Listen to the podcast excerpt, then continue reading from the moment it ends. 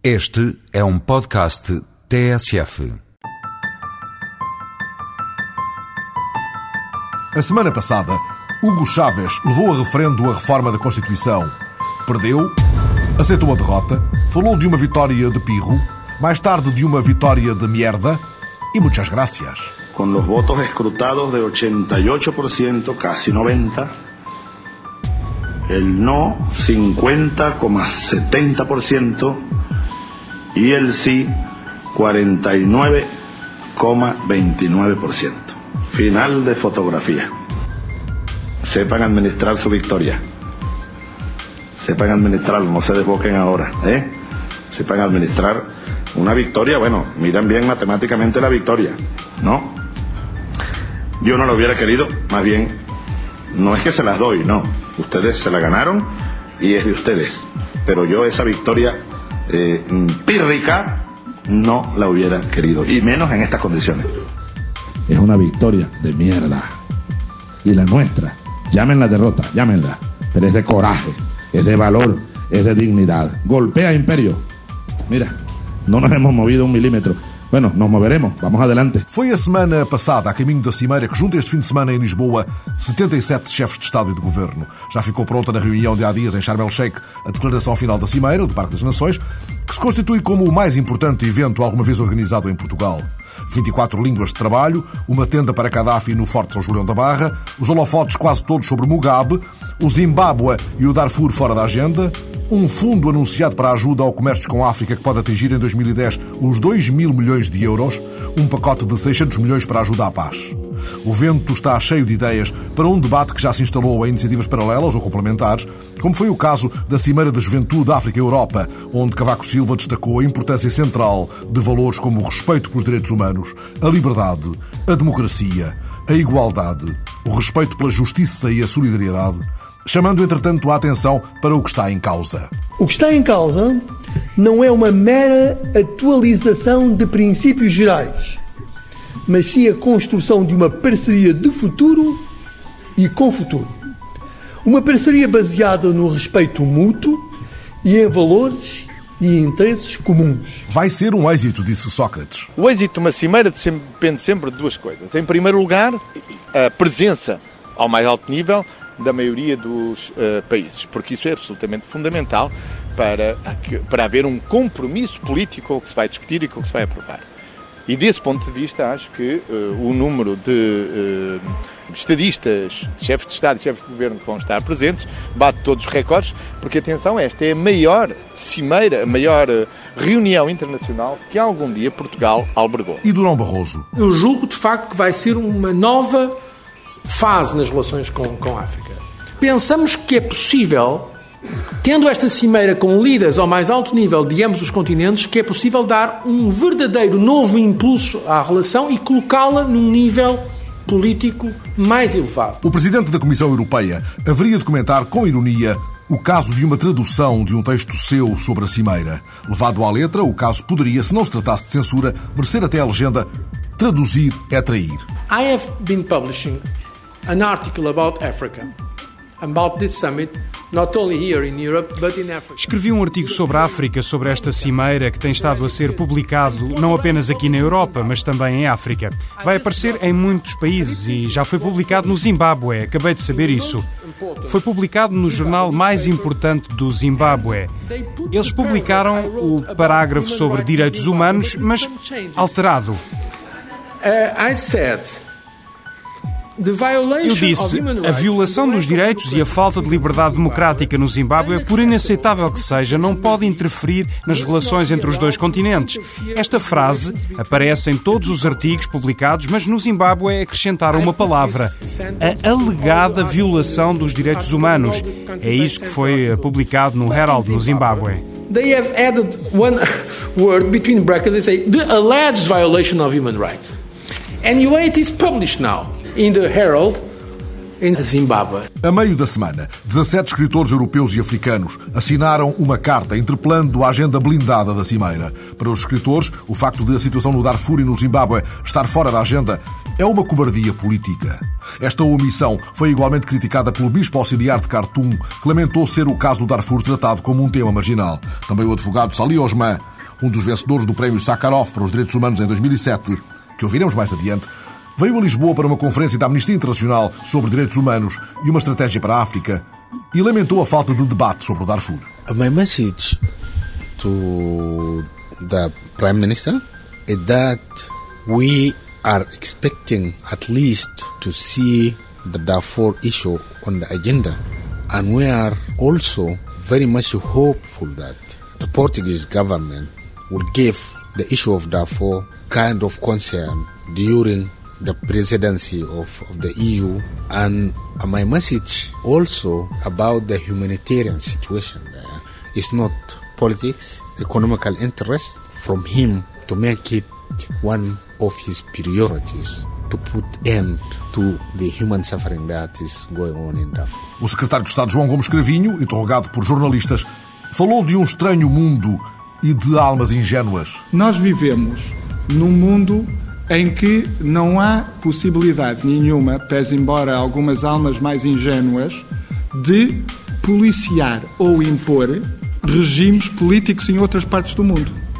Portanto, se me está a perguntar se a União Europeia vai agora pegar em capacetes e botas e armas e ir impor um determinado regime num determinado país, a resposta é não. E quanto ao imbróglio Mugabe, já se sabe que não há apertos de mão de Sócrates à chegada. Imaginem o nosso primeiro-ministro à porta a receber 80 chefes de delegação por um minuto cada, sem deslizes, tudo extremamente rigoroso no seu timing.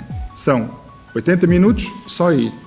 Nós não nos podíamos dar ao luxo de uh, ter o primeiro-ministro nessas circunstâncias, a atrasar a cimeira. Lisboa, à espera da maior reunião de sempre, respirou de alívio quando, depois de um longo braço de ferro por causa do empréstimo bancário de 500 milhões que o PSD não queria deixar passar na Assembleia Municipal, e sem o qual António Costa admitia não ter mais condições para manter a nau no rumo pretendido, tudo se compôs quando, inesperadamente, do lado do PSD, veio uma proposta de redução do empréstimo para 400 milhões. Costa aceitou, embora considerando que se tratava de uma proposta de risco e os 400 milhões foram aprovados com a abstenção do PSD. Surpreendente?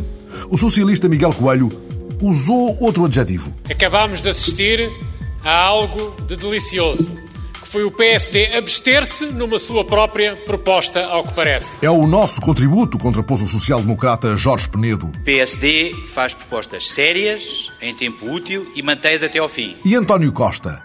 Bem, está aceite. E o saneamento económico? Depende muito menos deste empréstimo, que só serve para pagar as dívidas herdadas, mas muito mais dos planos de atividade e orçamento que sejam aprovados e discutidos para os próximos anos. Já Luís Filipe Menezes, nada a opor. Achamos que os deputados municipais que eh, andaram bem e que optaram por uma posição correta. E explicando melhor. O PS é um partido razoável, é um partido com sentido de responsabilidade. O Sr. Presidente da República, o Sr. Presidente, eu estou a querer fazer o Dr. António Costa Presidente da República à força. Espero que seja daqui a muitos, muitos anos. Mas o Sr. Presidente da Câmara de Lisboa uh, tinha afirmado que de maneira nenhuma cedia dos 500 milhões de euros. Também cedeu. Portanto, em política, a política é feita de compromissos. A semana passada, os números do Eurostat, que davam um aumento no desemprego em Portugal, afinal, eram um engano. Afinal de contas, depois da correção do Eurostat e do engano assumido pelo Eurostat, o desemprego não subiu, o desemprego desceu. E por isso assiste-se ao silêncio envergonhado de quem, de forma precipitada, se pronunciou sobre uma matéria que devia ter esperado para comentar. Sócrates disse esperar que o desemprego comece a baixar no próximo ano e, entretanto, o engano do Eurostat não foi emendado a tempo de evitar as duras críticas que a oposição em bloco fez à política do governo nesta matéria. Num primeiro momento, quando a previsão do Eurostat era ainda de 8,5%, enfim, uma estimativa, lembrou Vieira da Silva. Esta estimativa bom, é uma estimativa que eu preferia que fosse, obviamente, uma estimativa em, em, em queda e não em alta, mas é feita, ela é feita com, com base que, dos dados que o Eurostat tem acesso e eu estou convicto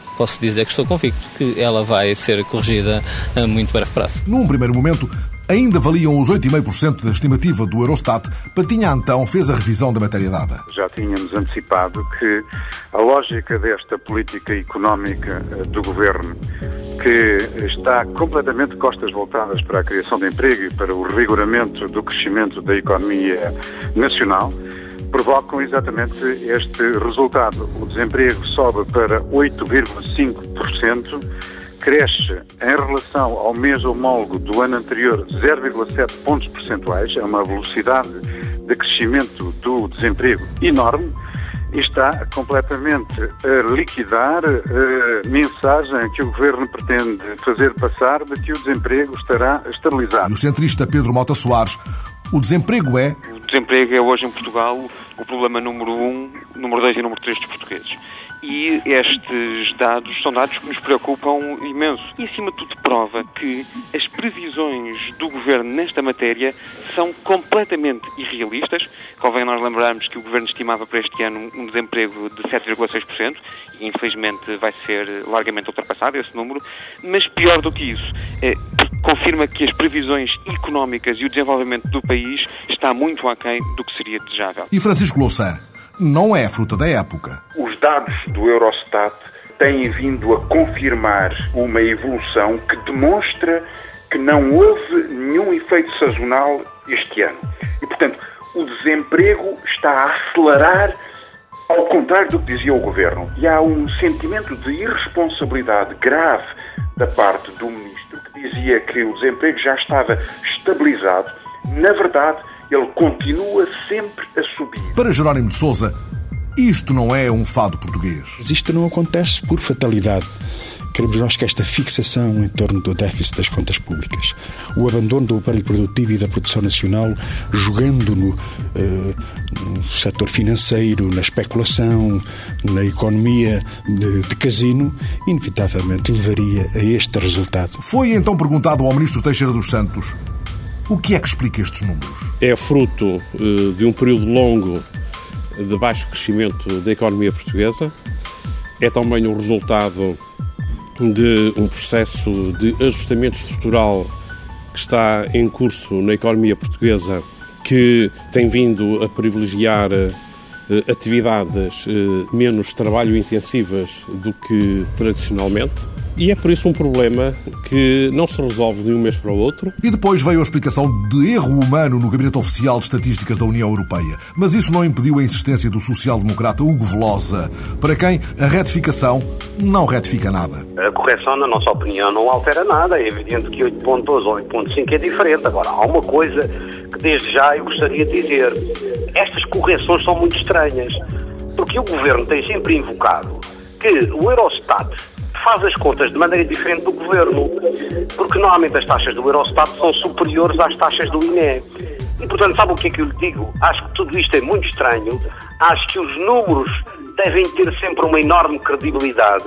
E a verdade é que com este governo, tantas vezes, quer o INE, quer o Eurostat, pelos vistos, enganam-se. Mas, entretanto, confirmado o erro no Eurostat, virem-se de novo os microfones para o Ministro. Não, eu não, não, não, não vou comentar isso. Não, acho que não é é acho que é um pormenor que, que não, não deve merecer qualquer comentário da minha parte. Eu creio que aquilo que me deve preocupar eh, e que deve preocupar eh, com certeza todos os responsáveis, eh, e deve, quando digo todos os responsáveis, não só do Governo, as empresas eh, e os próprios trabalhadores, que, que, também terão que apostar na sua formação e requalificação, eh, é uma, o que nos deve preocupar a todos nós é a situação do desemprego. Foi isto na semana em que, falando na Faculdade de Letras da Universidade de Coimbra, Manuel Alegre esconjurou os persistentes déficits sociais. Não há só o déficit das contas públicas, há muitos outros déficits, não é?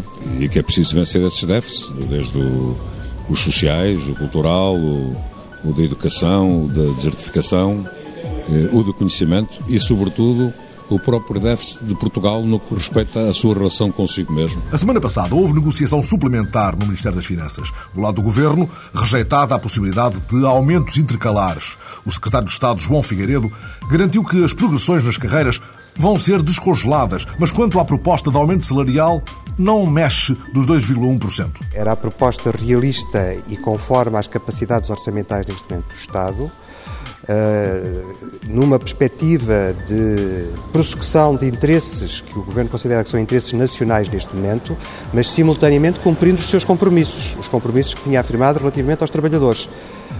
Manter poder de compra, fim do congelamento das carreiras, fim do congelamento dos suplementos e início da atribuição dos prémios de desempenho. Betancourt Picanso, do Sindicato dos Quadros Técnicos do Estado, não foi propriamente estimulante. Tratou-se de uma reunião negocial frustrada. Por todos os meios, procurámos fazer compreender ao Governo que havia margem no orçamento para ir além dos 2,1 não conseguimos fazer ver ao Governo esta posição. E Nobre dos Santos, da FESAP, bom dia, Pai Natal. Ficamos a saber que os pensionistas estão numa situação boa, que os pensionistas não pagam nada, que os pensionistas vivem bem. E, portanto, nós ficamos todos satisfeitos, numa altura de Natal, como devem compreender, saber que os pensionistas de mais baixos rendimentos não pagam sequer os medicamentos, nós ficamos satisfeitos, como devem imaginar. Infelizmente, a realidade não é aquela realidade do Pai Natal. E Ana Avoila, da Frente Comum, olha que rica prenda. É um fim do ano e um Natal, como já estamos habituados por este Governo, a uma prenda muito negra para os trabalhadores. Portanto, os trabalhadores vão continuar a lutar. A greve dia 30 foi um grande sucesso e um passo em frente e não se vai ficar por aqui naturalmente, porque o Governo, pelos vistos, continua insensível e continua numa postura autista de eu quero, posso e mando e fazer aquilo que bem entendo. A semana passada, um caso. Desde meados de novembro, o Serviço de Atendimento Permanente do Hospital de Valpassos, da Santa Casa da Misericórdia, está a cobrar 35 euros pelo atendimento aos beneficiários da ADSE. O ministro Correia de Campos, confrontado com a notícia, que mal tem? Há outra urgência a 30 km em Chaves? Que mal tem em que haja, em que o setor privado abra as suas, uh, os seus serviços? Uh, não sei se lhes pode chamar urgência, se são verdadeiramente uma urgência como está tipificada no setor público, mas o setor privado é complementar do setor público, não há mal nenhum em que tenha as suas urgências abertas. Agora, é evidente, uh, cobrar, pois, enfim, o setor privado intervém na área privada. A semana passada, 22 anos depois de ter fundado o BCP, de que foi até há pouco presidente executivo, Jardim Gonçalves renunciou a todos os cargos, fazendo saber que sai no fim do ano. Tomei por isso a decisão de, uma vez encerrado o exercício e a um ano do final do mandato, renunciar ao exercício de funções como Presidente do Conselho Geral de Supervisão e também como Presidente do Conselho Superior do Banco do Estado Português. Jardim Gonçalves não se cruzou com João Berardo na festa da inauguração no Restelo da nova Casa da Madeira em Lisboa. Bandeira hasteada, na zona das embaixadas, mas Alberto João acautela equívocos, embora defina territórios. Para a Madeira é continuarmos a unidade nacional, mas uma unidade diferenciada. Isto é, temos, somos a mesma pátria, o mesmo chefe de Estado, mesma bandeira, mesmo uh, esquema militar e de segurança, mesma política externa. De resto, cada um deve ter o poder legislativo para seguir um caminho próprio, que é o que eu chamo o princípio da unidade diferenciada. O que nós não aceitamos é que nos digam os senhores não podem ir por esse caminho porque nós não queremos. A semana passada, Dom Carlos Azevedo, bispo auxiliar de Lisboa e porta-voz do episcopado, considerou que, na mensagem de há um mês aos bispos portugueses, não houve qualquer reprimenda. Entrevistado na TSF, o bispo considerou que o discurso de Bento XVI foi distorcido. O Papa, no fundo, comungou com a nossa preocupação de uma grande mutação cultural que acontece na sociedade portuguesa, dos níveis da própria prática dominical, da escassez de clero, um conjunto de fatores que obrigam a que olhemos para a realidade com uma nova mentalidade, nos organizemos de outra maneira.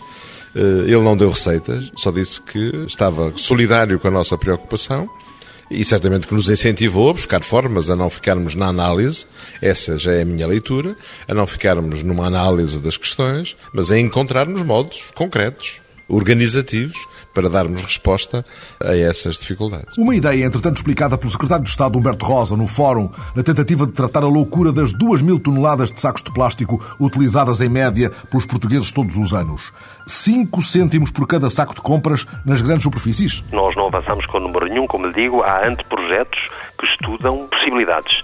Sabemos o nível, por exemplo, das cadeias de supermercado que cobram hoje pelos sacos, temos uma percepção do nível a que está.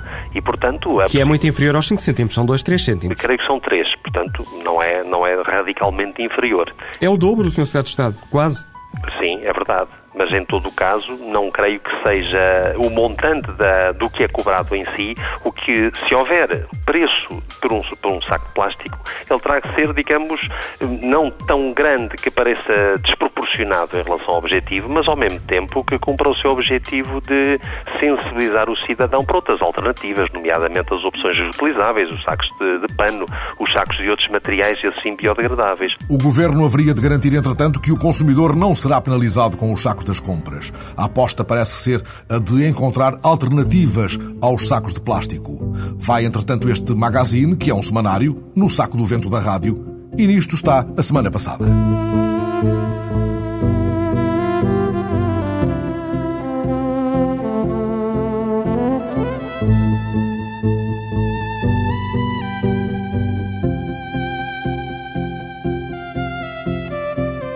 Salim Mahmoud Osman, advogado sudanês a quem foi atribuído em outubro deste ano o Prémio Sakharov de Direitos Humanos. É longa e atribulada a luta de Salim Osman pelos direitos humanos no Sudão, devastado pela guerra civil. Há três anos esteve preso durante sete meses, sem que lhe tenha sido formulada a acusação. Membros da sua família foram mortos ou torturados, a outros as milícias incendiaram as casas. Fundou a Organização Sudanesa contra a Tortura e tem sido um incansável defensor dos direitos dos mais de 3 milhões de sudaneses deslocados, tentando que possam regressar em breve a casa na posse dos seus direitos de cidadania.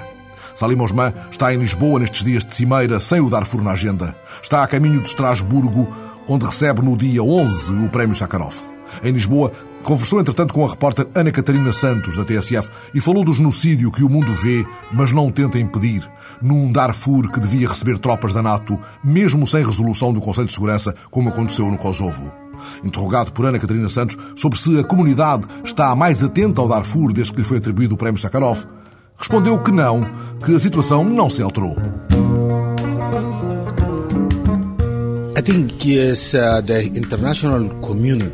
Acho que a comunidade internacional esteve sempre preocupada com a situação em Darfur, mas infelizmente até agora ainda não vimos atos concretos com a intenção de pôr fim ao sofrimento humano que existe há cinco anos.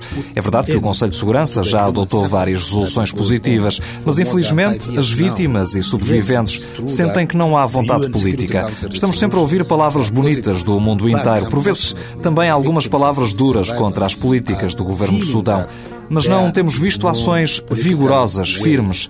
Estamos gratos pelo facto da Europa e os Estados Unidos e o Canadá e outras partes do mundo tornarem possível que as pessoas sobrevivam nos campos de refugiados. Mas manter as pessoas nos campos mais do que cinco anos não ajuda a situação. Pelo contrário, porque enquanto se mantêm mais de 3 milhões de pessoas nos campos, a terra que deixam para trás está a ser ocupada por pessoas que vêm de fora do Sudão, do Niger, Mali, Chad e até da Mauritânia.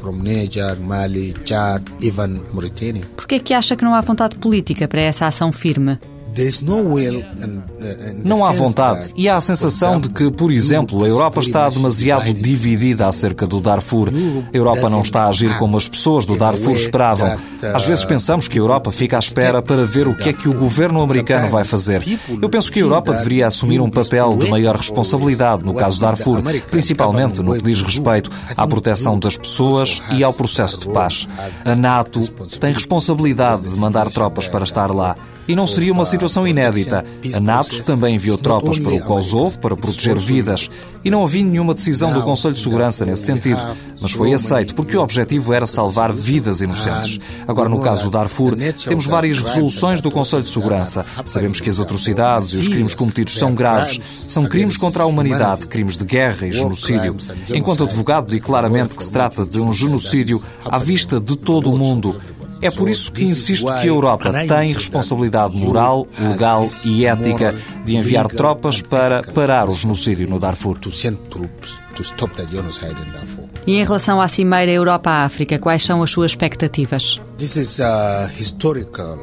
Trata-se de um acontecimento histórico, porque é a primeira vez que a Europa está a trocar impressões com a África sobre o modo de estabelecer relações de cooperação em áreas muito importantes.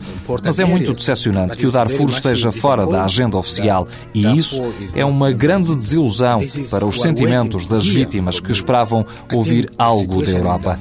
Penso que a situação no Darfur precisa de uma atenção muito séria, pelo menos no que diz respeito à segurança, para ajudar as pessoas inocentes a voltar para casa e para proteger vidas que estão em risco diariamente. Decepciona-nos mesmo muito que o tema não esteja na agenda da Cimeira. De qualquer modo, mesmo se o tema estivesse na agenda, se calhar no final, a nível de resultados, o texto não passava de um manifesto de intenções e não de atos firmes, mais uma vez, não lhe parece? Tem razão, mas nem sempre as boas intenções são suficientes. Mas simplesmente esquecer a situação, isso sim, não é bom. Esse esquecimento provoca efeitos dolorosos nos sentimentos das vítimas que estão à espera de ouvir algo positivo sobre a situação no Darfur. A Europa tem de rever a sua posição sobre o Darfur e não é suficiente enviar apoio material para as vítimas, porque se mantivermos as pessoas nos campos indefinidamente, parece que estamos a participar numa conspiração para ajudar os assassínios étnicos e que estamos a impedir também que regressem às suas casas. Agora, o que queremos da Europa é que seja mais firme quando envolver o governo do Sudão em compromissos. A Europa tem de ser séria, obrigar o governo do Sudão a respeitar esses compromissos e, se o governo não respeitar as exigências internacionais, acho que a Europa tem mesmo de fazer alguma coisa em relação a isso, com uma posição concertada e unânime, sem divisões. É que, em África, a solidariedade que existe é entre os governos e não entre os povos. Há muitos países africanos que apoiam o governo do Sudão, a África do Sul, por exemplo, e isto é muito triste. Nós temos forças da União Africana no terreno, mas eles não são capazes de proteger os direitos e a vida das pessoas, porque há corrupção. Por isso é que insistimos que é determinante a presença da comunidade internacional. As pessoas falam da situação no Iraque, e no Afeganistão. Mas no Sudão temos um genocídio. Será possível serem cegos e surdos e dizerem não, não vamos intervir porque temos tropas no Iraque e no Afeganistão, quando o que se passa é um genocídio?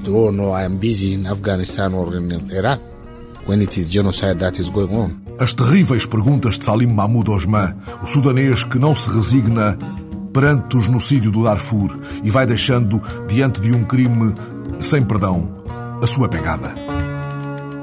Pois é disso que se trata, da pegada que podemos deixar. Uma pegada solidária e ecológica, por exemplo. É isso que faz andar a campanha de Natal lançada pela INDE, Intercooperação e Desenvolvimento, uma ONG portuguesa, que se propõe alertar a consciência dos cidadãos para as consequências dos padrões de consumo, ao mesmo tempo que os desafia a um compromisso perante o ambiente. A campanha contra a pobreza consiste na compra de certificados para compensar as emissões de dióxido de carbono. O objetivo é denunciar o aumento da pobreza em comunidades que dependem da agricultura e que sofrem as consequências de fenómenos relacionados com o aquecimento global, como a desertificação, as secas e as cheias. 10 euros é quanto custa um certificado personalizado.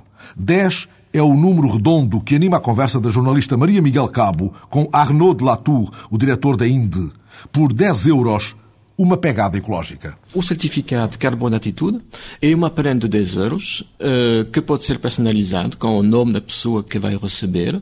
A oferecer esta prenda a um amigo, a um familiar, eu comprometo este amigo a mudar qualquer coisa na atitude.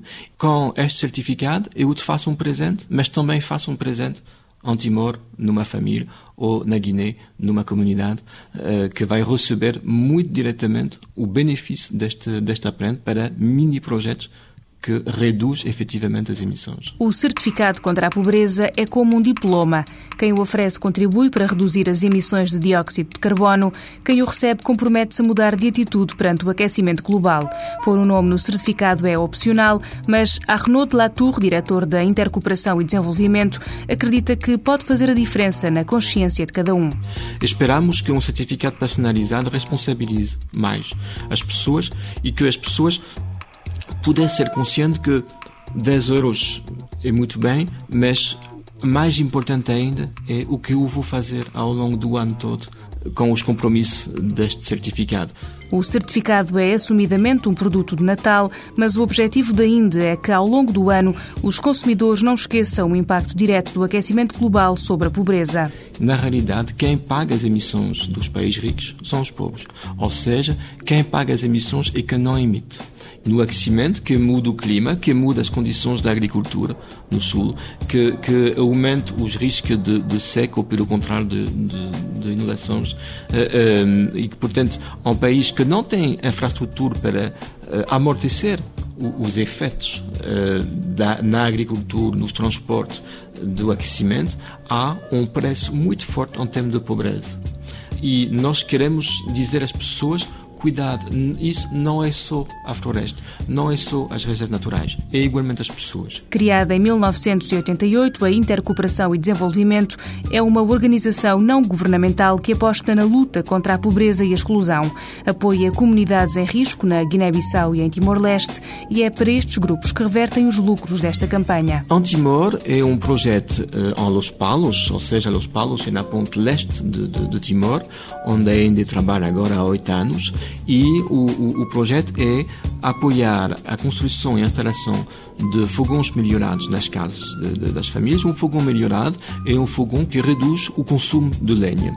Uh, portanto, menos emissões de CO2, isso é uma, uma coisa imediata, mas igualmente menos tempo para apanhar a lenha, menos risco de florestação, menos dinheiro gasto para comprar lenha no, no, no, no mercado, mais tempo livre para as mulheres.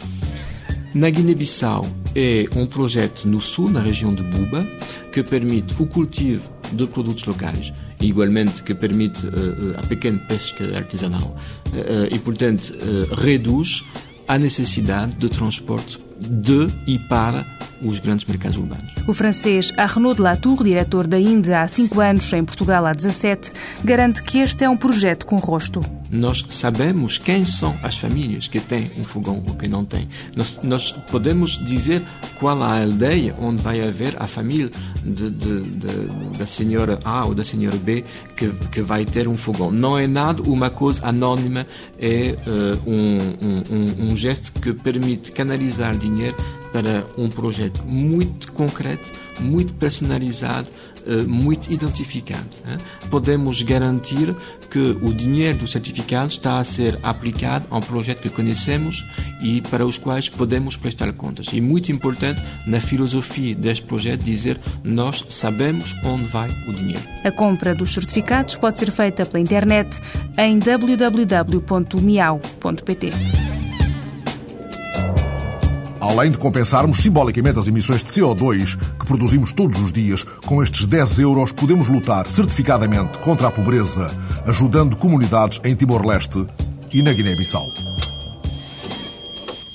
Outra ideia arrebatadora, aquela que permitiu ao investigador Luciano Oliveira, do Instituto de Sistemas e Robótica da Faculdade de Ciências e Tecnologia da Universidade de Coimbra, vencer uma competição internacional em tecnologias de apoio aos automobilistas num concurso financiado pela União Europeia e ao qual se apresentaram cientistas de todo o mundo, Luciano Oliveira divulgou a sua solução inovadora baseada em sistemas biológicos que pode permitir o aumento da segurança rodoviária e a diminuição de acidentes, nomeadamente no que respeita ao atropelamento de peões. Como o próprio investigador deixou claro na demonstração feita ao repórter João Moraes para esta emissão. A gente pode ver aqui um computador e esse computador ele está adquirindo informações cruas é, dos sensores, ou seja, os dados estão vindo diretamente para esse computador. E a gente tem aqui um programa onde ele pode tratar esses dados crus, processar, aprender com dados que eu já forneci a ele e ele criou um modelo e a partir desse modelo ele agora consegue generalizar o que é um objeto. Neste caso estamos a ver o carro que está parado à nossa frente. Perfeitamente. O nosso sistema ele não foi treinado ainda para detectar veículos, apesar da gente ter modelos para detectar veículos também. Mas ele aqui nesse, nesse, nesse momento ele está à espera de pedestres, de peões. Passou um carro ao lado, ele não reconheceu? Não reconheceu. Não reconheceu. Por quê? Porque nesse momento a gente só está a usar modelos para eh, treinados para avistar e para detectar, reconhecer peões. O carro não detectou, porque não é para detectar carro, mas se for um peão, garante que o detecta. Os peões, eles devem ser detectados desde que eles sejam vistos, né, por uma distância aceitável. Essa distância aceitável é de pelo menos de 2 metros é, adiante. Então, de certa forma, ele deve reconhecer agora o que é um peão. Parece-me ver alguém que vai atravessar à frente. Perfeitamente. Neste caso, a gente pode perceber que, por exemplo, a Cristina vai parar aí na frente. A gente pode perceber agora que houve um retângulo é, de cor amarela, onde ele está apontando exatamente no local onde a Cristina está, é, quem é que é um, um peão de fato, ou seja, ele está a detectar e ele está dizendo também que a Cristina está a dois metros e 2,2 metros é, de distância do sensor. Aonde quer que a Cristina ande, é, isso pode continuar a ser detectado. O retângulo vai atrás, segue-a. O retângulo vai atrás, segue-a. Uhum. Perfeitamente. As cores elas podem se alterar. Como ela está entre 2 e 4 metros, ela vai ser sempre detectada com cores amarela, em amarelo. Se ela tivesse acima de 4 metros, até 6 metros, porque esse nosso sistema preliminar ele só está sendo tá reconhecendo é, peões até 6 metros. O nosso algoritmo, o nosso novo algoritmo, ele já reconhece peões a mais distância. É, então, acima de entre, entre 4 e 6 metros seria é, em cor azul. Neste caso saiu o peão da frente, saiu também o retângulo que aí estava. Porque ele já não reconhece, ou seja, ele sabe detectar quem é peão e quem não é. Como ele só tem um carro, ele não diz que é peão. Isto em termos de alcance, tem um alcance limitado? Nesse sistema preliminar que está a correr agora em nossa frente, ele tem um alcance até 6 metros, 6, 7 metros.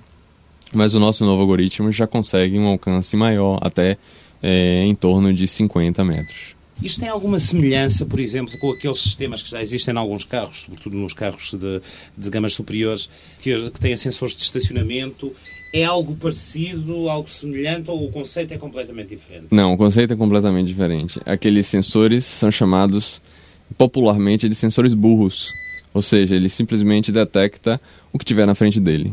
É, ou seja, ele vai detectar somente a distância de um objeto e vai informar o carro para parar. E no nosso caso, a gente está construindo sensores inteligentes, ou seja, sensores que possam, é, de uma certa forma, realizar uma ação ativa é, para que possa ser tomada alguma ação do sistema de controle. Como é que o sistema consegue diferenciar, eh, por exemplo, uma pessoa, e eu não sei se consegue, de um, de um animal? É, são diferentes objetos, ou seja, eles têm que ser treinados separadamente e, ter, e, e ser criado modelos é, em separado. Ou seja, é, um animal ele deve ser treinado e aí para cada animal isso deve ser treinado especificamente. Ou seja, assim como o ser humano aprendeu o que é um animal, o que é um objeto, da, sendo dado uma série de exemplos ao longo do tempo, desde que nasce até até o momento, é, também nos sistemas inteligentes devem ser dados exemplos. Sim, mas uh, já fez esse trabalho ou esse trabalho vem a seguir? Esse trabalho deve vir a seguir de treinamento de cada modelo. É, mas hoje a gente já tem modelos para carros e modelos para peões. O próximo passo deve ser esse, de detectar vários objetos como animais, inclusive bicicletas, é, outros veículos é, não animados, é, e, e peões, carros e qualquer outro tipo de animal. Modelos inteligentes, em breve equipando carros topo de gama, um dia permitindo talvez que a generalidade dos automóveis possa detectar as pegadas de criaturas em rota de colisão, avisando o condutor em tempo útil. Desde quinta-feira até amanhã, tantas rádios, tantas ideias de rádio no mesmo comprimento de onda, na mesma onda. Mais de uma centena de peças radiofónicas, 80 produtores e realizadores discutindo formatos e plasticidades e caminhos. Em Brest, na Bretanha, onde decorre o quinto Festival de Rádio, Longueur d'Onde, organizado por Aurore Trofig, cuja voz sintonizamos agora no gravador errante do repórter André Cunha, que pela rádio já foi ao fim da rua e ao fim do mundo. A ideia inicial était de euh, proposer euh, un festival où on partage la radio a ideia inicial foi de propor um festival para partilhar a rádio, porque ela é, na maior parte das vezes, uma coisa cotidiana e íntima que cada um ouve para si. A origem da ideia aconteceu de facto num festival de cinema onde trabalhávamos eu e outros dois fundadores do projeto, Longueur Redonde. Nós éramos ouvintes de rádio, bastante apaixonados, e decidimos aplicar a receita de um festival de cinema à rádio. Se é um festival como no cinema, será que podemos, Aurore de Rofiguier, chamar ao vosso projeto la canne de la radio. C'est peut-être un petit peu présomptueux, comme on dit, mais, euh, mais euh, Isso é talvez um pouco exibicionista, como nós costumamos dizer, mas essa analogia é, deixa-nos lisonjeados. É verdade que existem em França vários outros festivais de som, mas nós somos um festival generalista. Essa comparação com Cannes pode funcionar no sentido em que nós tentamos acolher todas as formas de rádio, desde a criação sonora ao documentário, passando pela ficção, as rádios associativas, a Rádio France, também rádios internacionais, enfim, nós estamos interessados em descobrir todo o mundo da rádio. De s'intéresser à, à tout ce qui recouvre le monde de la radio et de l'écoute. E a passarela, vamos ter algum dia o tapete vermelho para o Festival de Rádio de Brest? Non, je ne crois pas. Ça, ça, não acho que não. O tapete vermelho nunca será colocado aqui em Brest. O tempo está mau e o tapete ficava todo roto. Se há algum aspecto em que podemos dizer que não, não somos de toda a Rádio de Cannes, é que nós temos aqui um ambiente associativo. Queremos ser calorosos. Aqui há uma ligação humana. Então é também uma questão geográfica. O Mediterrâneo que banha Cannes na Riviera torna tudo mais vistoso, enquanto o vosso Atlântico, aqui na Bretanha, em Brest, é mais puro e duro, como a rádio. Je pense que vous les Portugais, vous savez à quel point euh, l'Atlantique... Penso que vocês, os portugueses, sabem como o Atlântico tem mais caráter. É um festival diferente, aqui de facto é muito ventoso. Chega-nos o orvalho do mar, a chuva do mar. O tempo aqui tem os seus caprichos. Mas precisamente assim ficamos ainda melhor, bem quentes no auditório, a ouvir os sons enquanto chove lá fora. Euh. Deixa a chuva cair e nós aqui escutando as pérolas de tantos gravadores. Já contei no vosso catálogo mais de 100 peças ao longo de todo este festival de rádio. As entradas são livres, mas como é que funciona a hora de Refiguier? Temos a sala fechada e os vários trabalhos radiofónicos vão para o ar no escurinho do cinema? Sim, é um pouco essa a ideia. Para as sessões de escuta, nós criamos na sala uma certa penumbra. Sentamos-nos e ouvimos uma seleção de peças sonoras. E além disso, temos encontros e debates. Essa é uma parte importante do festival, porque nós insistimos no aspecto que a rádio partilha, ouve-se. Mas a rádio também pode ser discutida. Nós convidamos produtores, grandes vozes da rádio, ou pessoas que trabalham em novas experiências sonoras, como, por exemplo, a Baladon Création, o passeio criativo, que é um género em desenvolvimento. Em suma, há momentos para sessões de escuta e há, obviamente, outros momentos para reflexões e debates.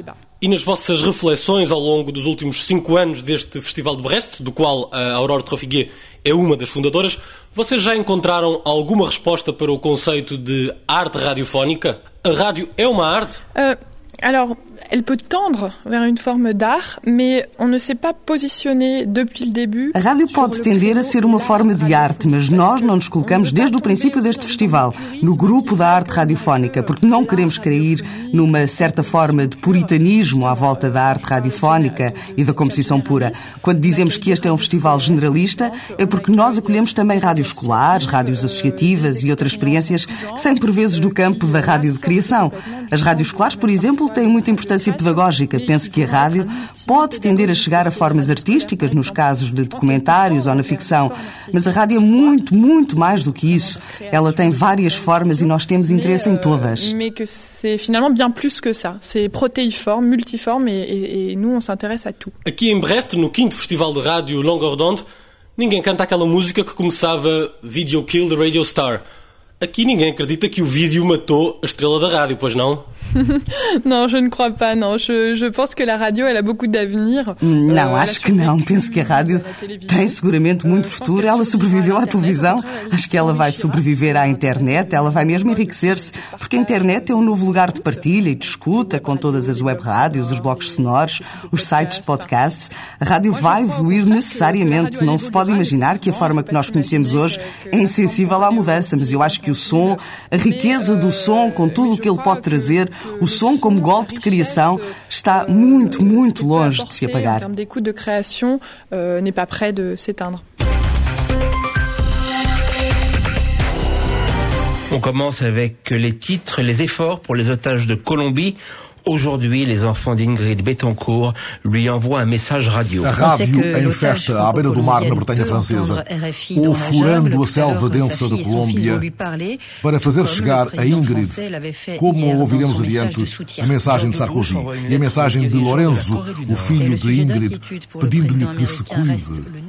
A rádio, a semana passada, no estúdio onde escutamos o som sem esperança de um vídeo de Ingrid Betancourt, o som da selva, de onde um olhar nos fita sem que a mulher que nos lança esse olhar rompa a mudez aflita. Estamos a olhá-la a semana passada. Alexandrina Guerreiro, Maria Miguel Cabo, Ana Catarina Santos, João Moraes, André Cunha, Fernando Alves. Estamos a olhar este desamparo de Ingrid que nos olha da selva, sem que a voz dela nos diga o que uma carta entretanto veio contar. A carta em que ela fala da felicidade triste. E contudo é isso que pensamos, isso faremos. Daremos uma voz a estas linhas que dizem a vida que não é vida, mas um desperdício lúgubre de tempo. Aqui a vida não é vida, é um desperdício de tempo. Vivo ou sobrevivo numa rede estendida entre dois paus, coberta com um mosquiteiro que serve de teto e que me faz pensar que tenho uma casa. Aqui nada é meu, nada dura. A incerteza e a precariedade são a única coisa constante. Antigamente gostava de tomar banho no rio. Agora, como sou a única mulher do grupo, tomo banho praticamente vestida. Estou fraca, tenho frio, pareço um gato com medo da água. Estou mal fisicamente. Não voltei a comer, estou sem apetite. O cabelo cai-me em grandes quantidades. Não tenho vontade de fazer nada. Acho que é a única coisa a ser feita. Não tenho vontade porque aqui nesta selva a única resposta para tudo é não. Não quero nada para ficar livre de desejos. Durante anos não consegui pensar nas crianças e a dor causada pela morte do pai foi um teste à minha resistência. Na Colômbia é preciso pensar de onde viemos, quem somos e para onde queremos ir. Sei que o que estou a viver está cheio de incógnitas, mas a história tem o seu próprio tempo e o presidente Sarkozy está parado no meridiano da história. Com o presidente Chávez, o presidente Bush e o apoio de toda a América, podíamos assistir a um milagre. A felicidade é triste, o amor alivia e abre novas feridas. É viver e morrer de novo. Mesmo estando viva, mesmo continuando viva, não posso perder a esperança. La vidéo d'Ingrid Betancourt en particulier, la lettre si profondément émouvante et désespérée qu'elle a adressée à sa mère, ne peuvent laisser personne indifférent. Monsieur Maroulanda, je vous demande solennellement de relâcher Ingrid Betancourt. Il faut sauver une femme en danger de mort. Je forme un rêve, celui de voir Ingrid au milieu des siens pour Noël. Monsieur Maroulanda, vous pouvez réaliser ce rêve. Vous pouvez sauver cette femme. Vous pouvez montrer au monde que les FARC comprennent les impératifs humanitaires.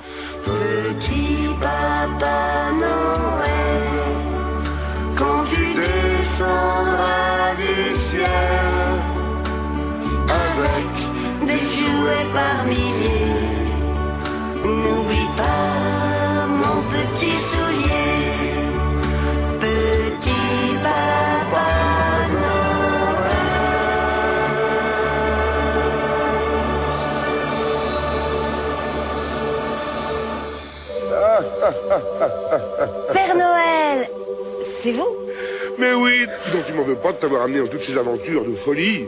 Ah, parce que c'était vous Mais qui- bien sûr, mais bien sûr, il fallait bien que tu comprennes que quoi qu'il puisse nous arriver dans la vie, le bonheur, il est au fond de notre cœur. Et on est sûr de le trouver, surtout un soir de Noël. Alors, joyeux Noël à tous Merci, Père Noël. Merci.